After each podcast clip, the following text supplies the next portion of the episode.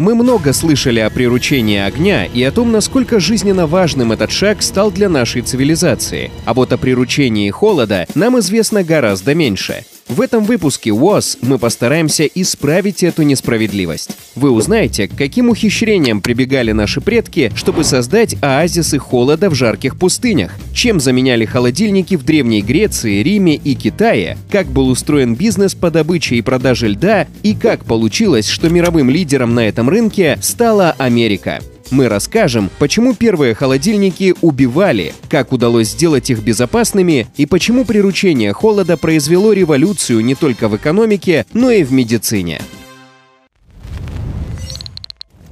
Хранение пищи. С этой проблемой древний человек столкнулся с самого начала, и решить ее было критически важно. Без возможности делать запасы, люди были вынуждены большую часть времени посвящать охоте и собирательству, и при этом находиться в критической зависимости от их успешности. Нет добычи, все племя голодает. Древнейшими способами сохранения запасов стали сушка и вяление продуктов. Со временем к ним присоединилось и копчение – Считается, что его изобрели случайно. В жилищах с открытым очагом, где дымоход заменяло простое отверстие в крыше, были регулярные проблемы с задымлением. Именно так развешенные для сушки припасы превратились в первые копчености. Когда человек перешел к производящему хозяйству, вопрос хранения еды встал еще более остро. Повышение производительности труда привело к накоплению излишков продовольствия и стимулировало развитие торговли. Необходимость в новых способах хранения продуктов возрастала. Но до распространения маринования и консервирования было еще далеко. На помощь пришел холод – Запасы продуктов хранили в примитивных земляных ямах, в прохладе, вдали от солнечных лучей. Уже в Персии и Древней Индии понимали, что холод – лучший друг свежей еды. Вначале продукты оборачивали мокрым полотном, а потом усовершенствовали технологию и создали первого прадедушку современного холодильника – специальную систему из двух керамических сосудов – Меньший из них с пищей внутри помещался в более крупный, сделанный из пористой глины. Пространство между сосудами закладывалось песком, в который добавляли воду. Испаряясь через поры наружного горшка, влага забирала с собой тепло из внутреннего. Эту технологию называют «горшок в горшке». В Древней Греции для охлаждения продуктов и особенно вина керамические сосуды размещали в подвалах или закапывали в землю, так, чтобы на поверхности виднелась лишь горловина. Помимо традиционных амфор, греки использовали и гигантские сосуды – пифосы, иногда объемом более тысячи литров. А в Древнем Риме у богатых патрициев были собственные погреба, снег и лед для которых доставляли с альпийских гор. Очень преуспели в технологиях протохолодильников древние иранцы. Придуманные ими яхчалы, огромное хранилище льда, известны с 400 года до нашей эры, но используются в иранских пустынях и по сей день.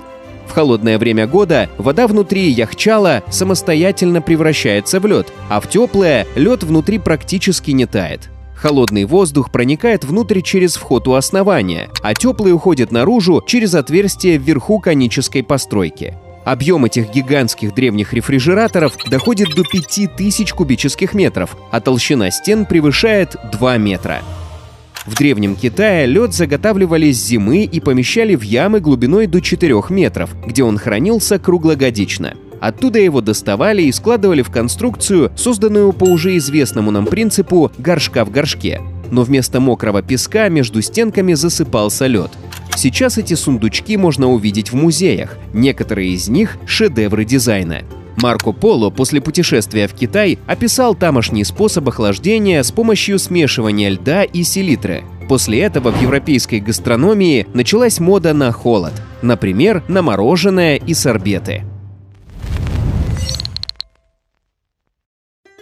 К XIX веку лед стал предметом активной купли-продажи. Его добыча и доставка стали очень выгодным бизнесом. Пионером в этой сфере в 1806 году стал американец Фредерик Тюдор. Его называли «королем льда», а его фирма Tudor Ice Company поставляла лед из Массачусетса в порты Карибского моря, Европы, Индии и Гонконга. Добыча льда была нелегким делом. В США ледяной сезон приходился на период с января по март. В Норвегии, которая с середины 19 века начала активно конкурировать со штатами на рынке льда, с декабря по февраль.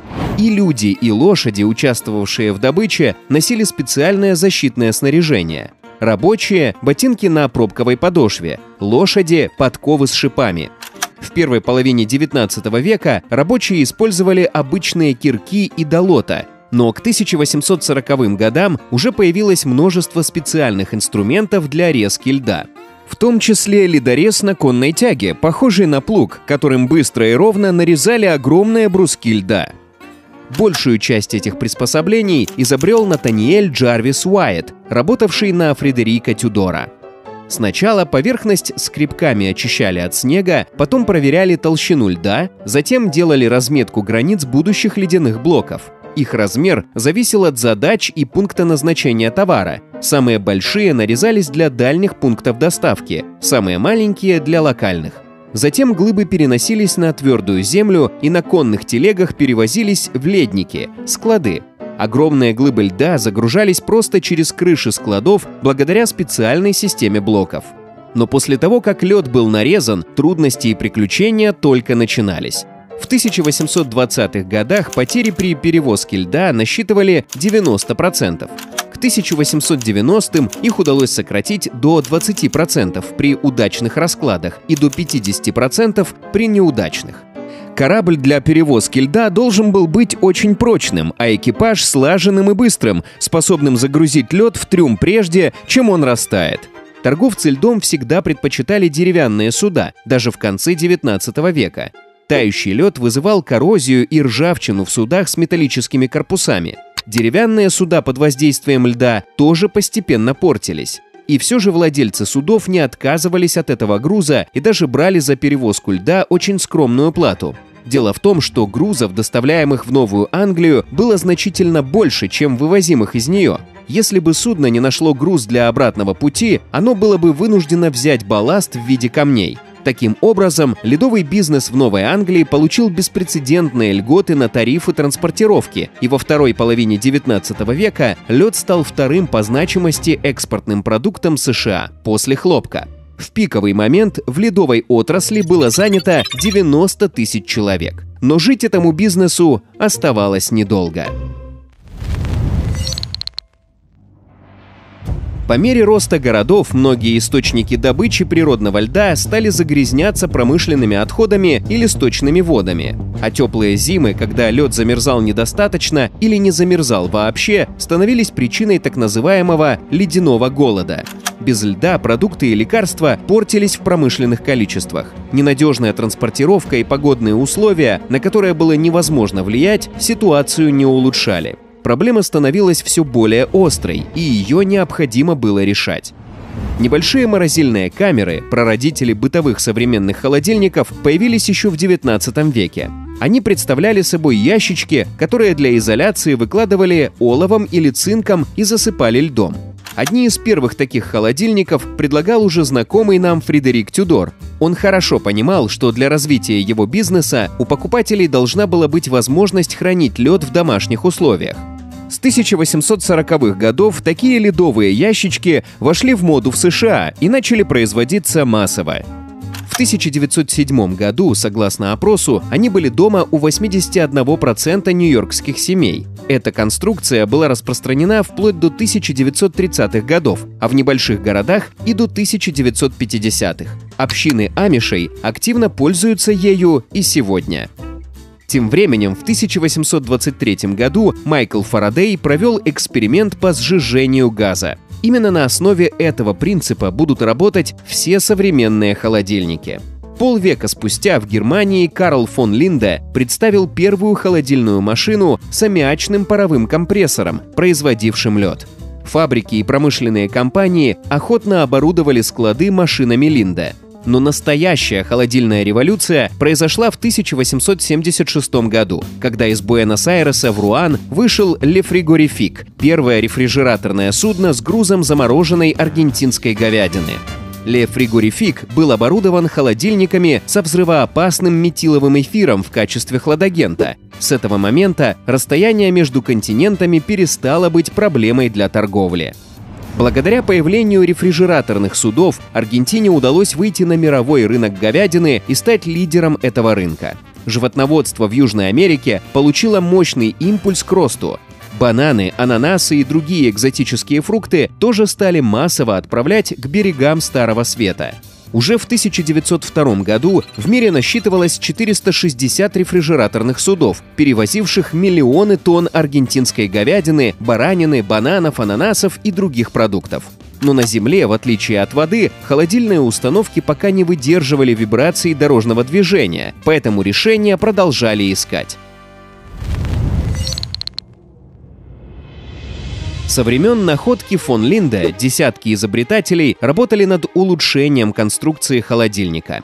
К экспериментам присоединился сам Альберт Эйнштейн со своим студентом Лео Силлардом. Общие усилия увенчались успехом.